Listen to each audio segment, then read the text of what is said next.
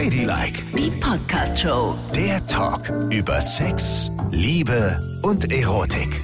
Sie ist wieder da. Sie ist wieder da.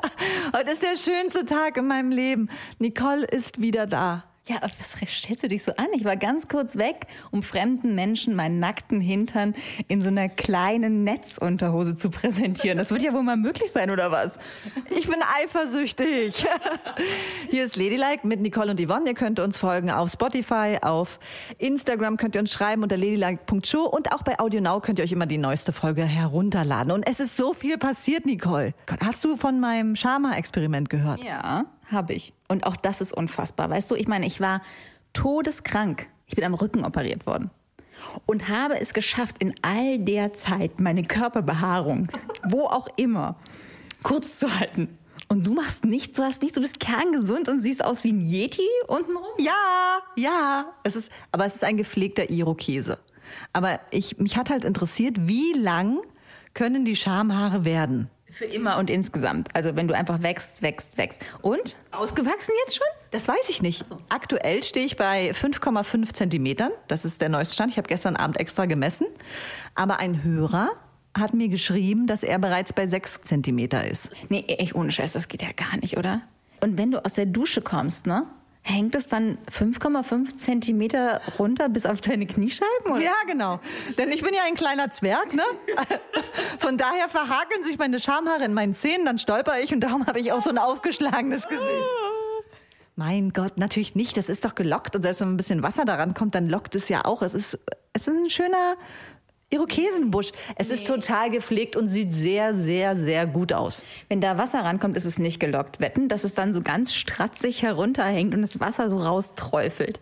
Und wenn du aus der Dusche trittst, sieht deine Freundin, wie du so einen ganz langen Haarschopf zwischen den Beinen baumeln hast, aus dem das Wasser rausläuft. Wetten, dass es so ist? Natürlich. Vor allen Dingen, ich stand ja neulich in der Dusche und da fühlte ich mich jetzt ein bisschen tatsächlich daran erinnert, an meine Freundin, was du hier gerade erzählt hast. Und zwar stehe ich so unter der Dusche und das Wasser war noch nicht an, ne? Und sie kommt rein und schreit, Ih! Und ich, und ich so, Gott, ist eine Spinne in der Dusche irgendwas? Panisch und sie, nein, dein Busch sieht ekelhaft aus. Ja, das glaube ich. Sieht bestimmt voll ekelhaft aus. Zeig mal. Sicherlich nicht, das zeige ich dir auf gar keinen Fall. Was denkst du, welche Haarfarbe das ist? Rot. Sie sind rot. Ich hab's geahnt. Weil du bist nämlich so ein, du bist so haarscharf an einem roten vorbeigerauscht an deinem Kopfhaar. Es ist rot, stimmt's? Du guckst so entsetzt. Es ist nicht rot. Wetten? Wetten nicht. Also komm bitte. Es ist feuerrot, oder? Nein. Pumuckel. Kannst du mal bitte aufhören? Es ist schwarz. Wenn Pumuckel sich die Haare wachsen lässt wie so ein Hippie, sieht er so aus. Du bist ganz, ganz, ganz gemein. Ganz gemein. Ich habe dich so vermisst, ich habe dich wirklich so vermisst und du schaffst es innerhalb von wenigen Minuten, dass ich schon wieder denke, mein Gott, geht die mir auf den Sack. Geht ihm auf so lange Scham. Sie sind schwarz. Warum? Ich bin doch blond. Welche Haarfarbe hast du unten rum? Keine Ahnung, ich vergessen. Wie sind die, sehen die Stappeln aus? Braun. Kackbraun. Nee, schön braun. Mahagoni-braun. Also ich verstehe es nicht, warum die schwarz sind. Das kann ich wirklich nicht nachvollziehen. Und ab und zu sind ganz helle dazwischen, richtig hell. So richtig, richtig hell. Aber das ist schon graues Haar. Das wird so ein Oma-Bob, wird das werden. Kriegt man eigentlich graue Haare?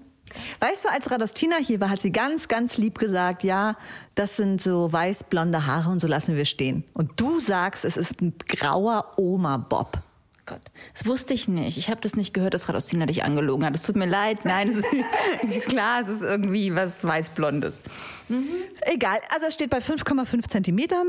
Ähm, ich werde dieses Experiment bis zum 21. März durchziehen. Und dann werden sie ja wohl endgültig ausgewachsen sein. Dann kommt der Frühling und dann kommt die Matte ab. Ah, okay, 21. März wegen Frühling? Ja. Am Frühlingsbeginn wird dann geschoren mit so einem Schäfchenschermaschinchen. Genau. Oh Gott, deine Freundin wird sich so freuen, oder? Das ist doch für die auch eklig, ne? und, und macht ihr noch, macht ihr es noch so im Mund? Du bist eklig. Nein, es, Nein gesagt. es, ist, Nein gesagt. es ist tatsächlich auch so, dass wir seitdem es stark reduziert haben, weil sie sagt, sie wird erst wieder am 21. März mit mir schlafen. Gott, ja, das verstehe ich, die Arme. Es ist wirklich nicht schön für sie. Warum tust du ihr das an? Interessiert dich das nicht, wie die Natur ihren Busch wachsen lässt?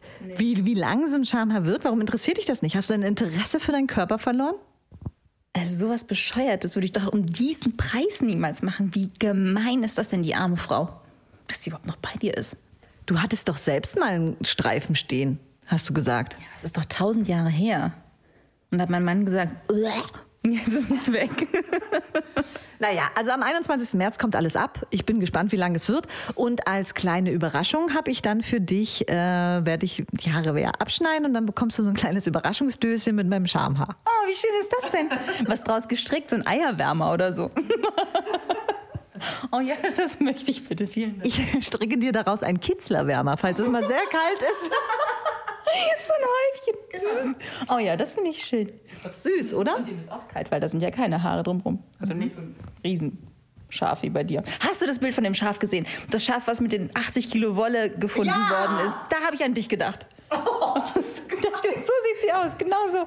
Aber ist das nicht krass, dass so ein Schäfchen, ne? Da- Das ist nämlich überzüchtet, dass die Wolle grenzenlos wächst. Da ist kein natürlicher Stopp mehr. Und dann sehen die so aus. Und ich will mal gucken, ob ich noch diesen natürlichen Stopp habe. Darum mache ich überhaupt dieses Experiment. Hast du denn ja? Stell dir mal vor, du hättest den nicht, wie du jetzt schon aussehen würdest. Das würde so aus deiner Hose rauswachsen. Und du müsstest es dir um den Hals legen und unten zur Hose müsstest du es festtapen, damit es nicht zur Hose rauswächst. Aber das Gute ist auch, ich könnte, egal wo ich bin, könnte ich mich so einfach abstellen. Ja, und dann der Busch fängt mich immer auf. Skifahren, egal. Ich bin immer geschützt. Campingurlaub. Du hast immer deine Luftmatratze dabei. Das ist voll geil. Aber ich müsste immer auf dem Bauch schlafen. Oder meinst du, die Po-Haare wären auch so lang? Aber du könntest es nach hinten ziehen und dich dann drauflegen. Gut, das führt jetzt zu weit. Also erstmal müssen wir jetzt noch ein bisschen abfeiern, dass du wieder da bist, lieber Nicole.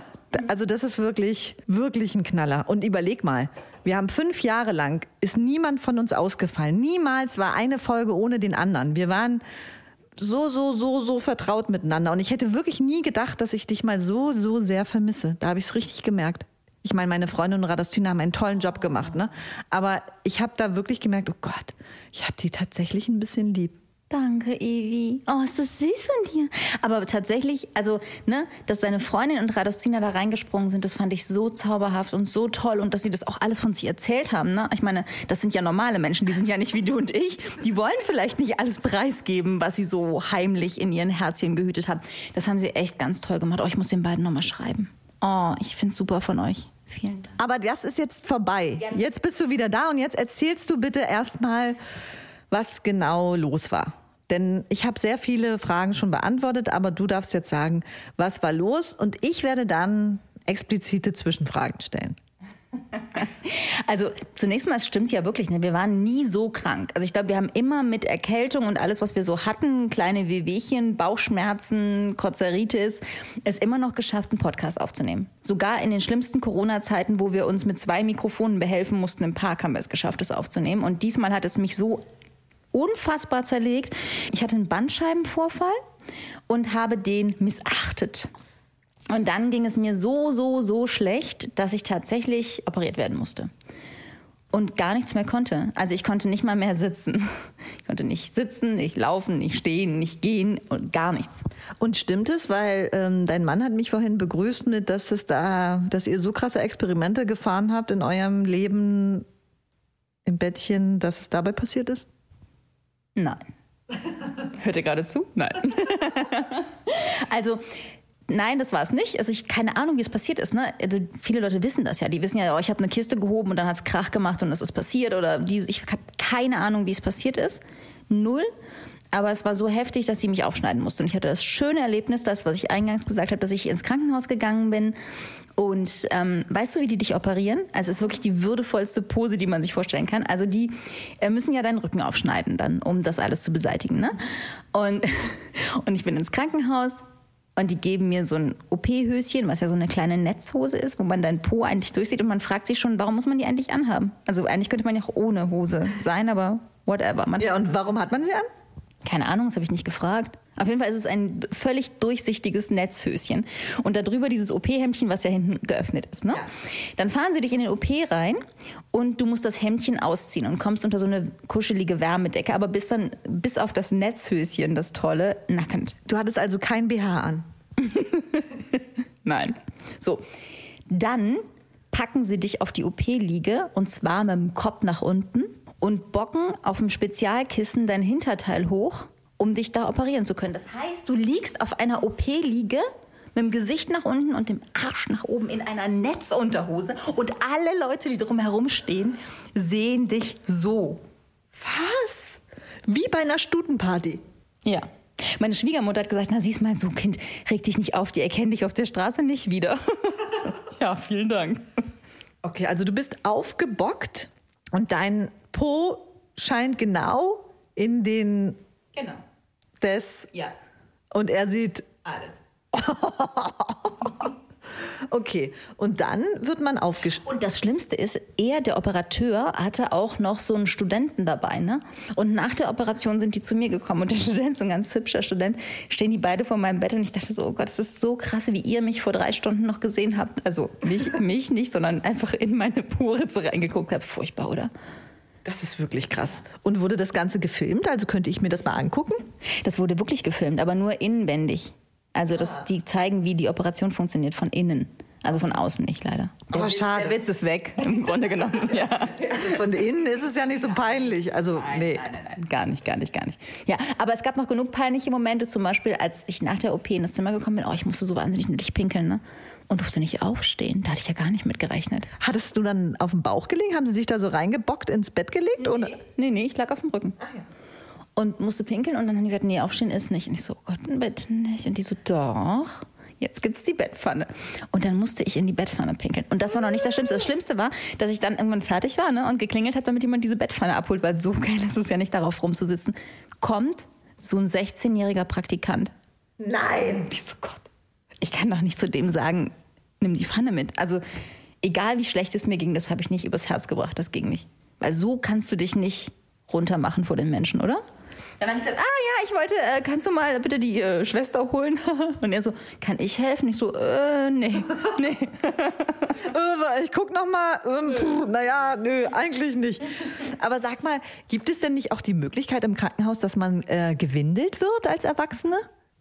Bestimmt. Das ist doch mal nachfragen sollen, wa?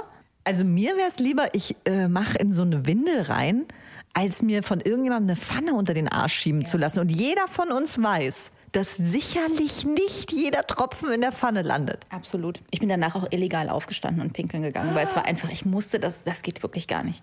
Sorry, das geht echt überhaupt nicht. Und äh, wäre dir vielleicht lieber gewesen, die Männer kriegen ja so eine Flasche, ne? Ja, hätte ich vielleicht besser getroffen. Wie du weißt, kann ich sehr gut zielen und hätte vielleicht, aber ich weiß nicht, wie ich nach so einer OP drauf bin.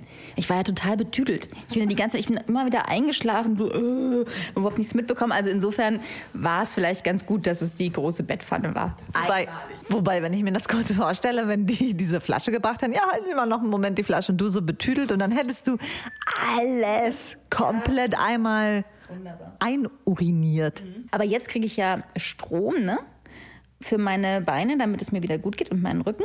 Und da habe ich irgendwie, also ich, da, da bekommst du ein Köfferchen, da ist das alles drin, das musst du selber machen. Oh, geil. Mhm. Und dann habe ich eine Einweisung bekommen und dann stand da drin, hat, und das hat sie auch nochmal gesagt, das ist nur für den Gebrauch an Armen und Beinen. Und ich so, wieso steht es da drin? Und sie so, na, das können Sie sich ja vorstellen, ne? Und ich so, nein. Und sie so, naja, weil alle unsere medizinisch-technischen Geräte, die wir verleihen, für sexuelle Zwecke missbraucht werden. Und ich so, wie bitte? Und sie so, ja, es ist so. Die Leute haben Sex damit. Ich so, mit einem Stromschlagteil. Und sie so, ja, ganz genau. Also es gibt Menschen, das kennt man ja aus diesen ne, SM-Studios, wo Leute sich Stromschläge geben lassen oder so.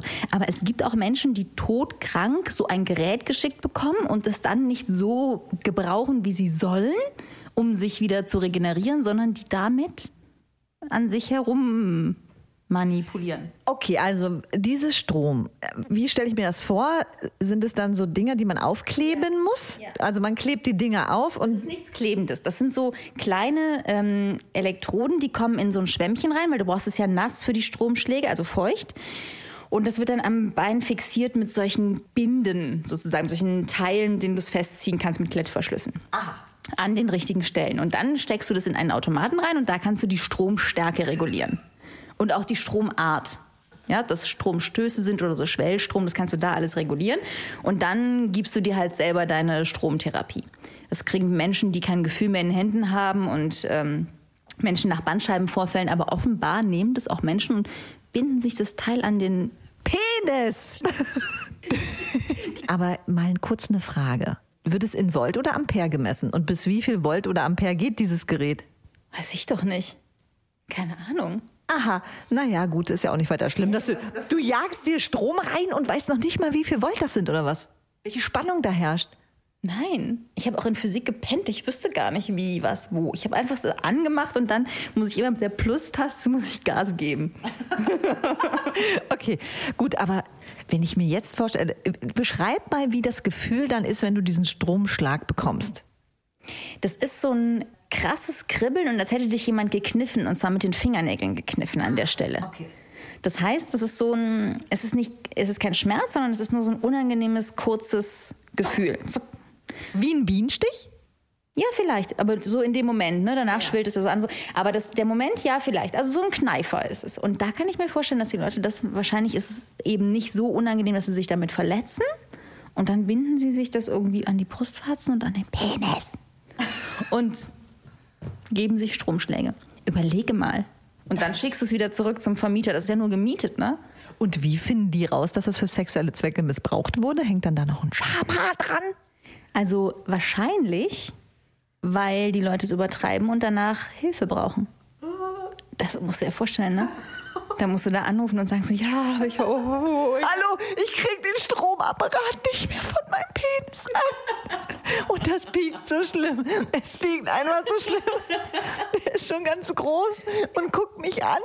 Die einäugige Schlange platzt gleich. Oder weil die vielleicht in die Notaufnahme gehen mit sowas. Und dann sagen die, was war das denn? Und dann sagen die, das war ein medizinisches, technisches Gerät der Firma sowieso.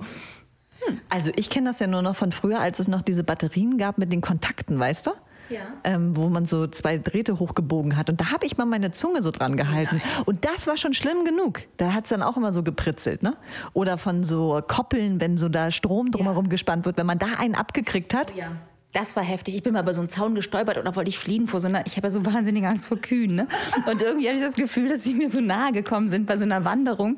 Jedenfalls bin ich abgehauen und wollte über den Zaun springen, aber ich bin hängen geblieben. Das hat auch wehgetan, weil ich habe ihn natürlich dann, um mich abzufangen, komplett angefasst. Es ist aber auch peinlich, ne? wenn man dann über so einen Zaun hängt. Da haben die Kühe auch gedacht, oh Gott, ist mit der denn nicht in Ordnung? Die haben sich keinen Millimeter bewegt, weil sie die haben einfach gegrast. Aber ich fühlte mich so bedroht und bin deshalb abgehauen. Naja, ich, also ich persönlich glaube, dass das Killermaschinen sind. Aber das nur am Rande. Kühe können sehr gefährlich werden. Was ist gefährlicher? Dieses Stromgerät am Penis oder eine Kuh? Eine Kuh. Ey, wenn du eine Kuh am Penis hast, überleg dir das bitte mal. Ladylike, die Podcast-Show. Jede Woche neu auf Audio Now.